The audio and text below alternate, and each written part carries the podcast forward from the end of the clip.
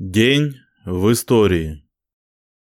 10 ноября, 29 октября по старому стилю, 1888 года родился Андрей Николаевич Туполев, выдающийся советский авиаконструктор, трижды герой социалистического труда, лауреат Ленинской, Сталинских и Государственной премии СССР.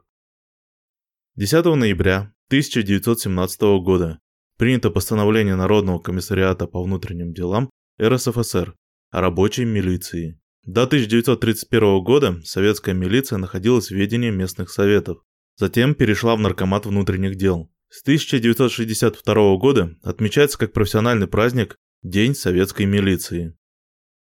10 ноября 1917 года юнкера предательски захватили Кремль в Москве, жестоко расправились с революционным гарнизоном. 10 ноября 1918 года Владимир Ильич Ленин написал работу Пролетарская революция и ренегат Каутский. В этот же день опубликован первый советский кодекс законов о труде. 10 ноября 1919 года родился Михаил Тимофеевич Калашников, выдающийся конструктор стрелкового оружия, создатель известного во всем мире автомата своего имени, дважды герой социалистического труда, герой Российской Федерации, лауреат Ленинской и Сталинской премии.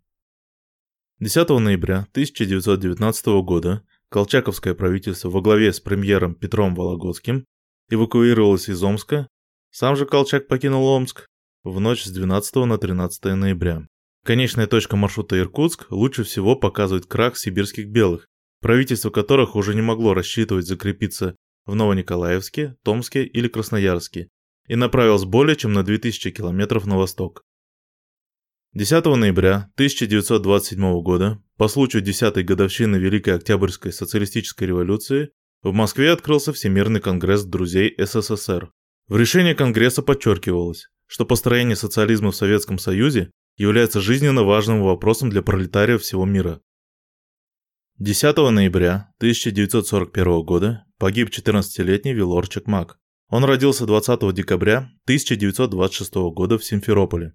Впоследствии его семья переехала в Севастополь, где он учился в школе номер один. После Великой Отечественной войны день рождения Вилора Чекмака был объявлен Днем юных защитников Севастополя. Вилор Чекмак в 1941 году окончил 8 классов. Он имел художественные и музыкальные способности, мечтал стать художником. Вместе со своим другом Володей Снежинским активно участвовал в разных творческих конкурсах. Хорошо учился. Вилор очень любил книгу Александра Дюма «Три мушкетера». Вместе с друзьями часто играл в мушкетеров, придумывал разные испытания для воспитания характера. В команде мушкетеров он был Д'Артаньяном. Вилор был отзывчивым и благородным человеком. Старался помочь тем, кто нуждался или был в беде. Когда началась война, старший товарищ Вилора, уходивший на фронт, оставил ему овчарку по кличке Ральф, а в августе 1941 года с этой овчаркой Вилор ушел в партизанский отряд, стал разведчиком. Погиб Вилорчик Мак в районе деревни Алсу под Севастополем.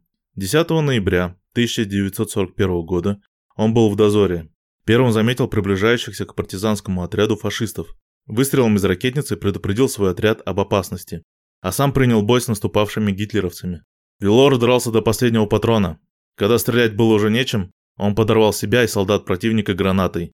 Его последние слова были «За родину, за родной Севастополь».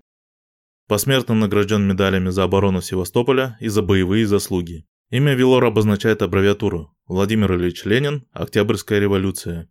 Во времена Советского Союза многие пионерские отряды, особенно в Крыму, носили имя Вилора Чекмака. 10 ноября 1941 года началась Тихвинская стратегическая наступательная операция советских войск, сорвавшая гитлеровский план полного окружения Ленинграда. Завершилась 30 декабря 1941 года. В результате Тихвинской наступательной операции 1941 года в результате Тихвинской наступательной операции 1941 года было нанесено серьезное поражение 10 дивизиям противника, и немецкое командование вынуждено было перебросить под Тихвин дополнительные 5 соединений. Советские войска, продвинувшись в западном направлении на 100-120 километров, освободили от врага обширную территорию на правом берегу реки Волхов и сорвали план врага полностью изолировать Ленинград. Контрнаступление под Тихвином сковало силы группы армии Севера и не позволила немецкому командованию перебросить ни одной дивизии из ее состава на усиление своих войск под Москвой. В то же время развернувшееся в декабре 1941 года контрнаступление Красной армии под Москвой способствовало окончательному поражению ударной группировки группы армии «Север» в районе восточнее реки Волхов. В боях проявились стойкость и массовый героизм советских солдат. Только в составе 4 и 52 армии 1179 воинов было удостоено правительственных наград, а 11 из них получили высокое звание Героя Советского Союза. 10 ноября 1970 года в Советском Союзе был осуществлен запуск автоматической станции «Луна-17», которая впервые в истории доставила на поверхность Луны самоходный аппарат «Луноход-1», который управлялся с Земли и путешествовал по лунной поверхности 11 месяцев. Таким был день 10 ноября в истории.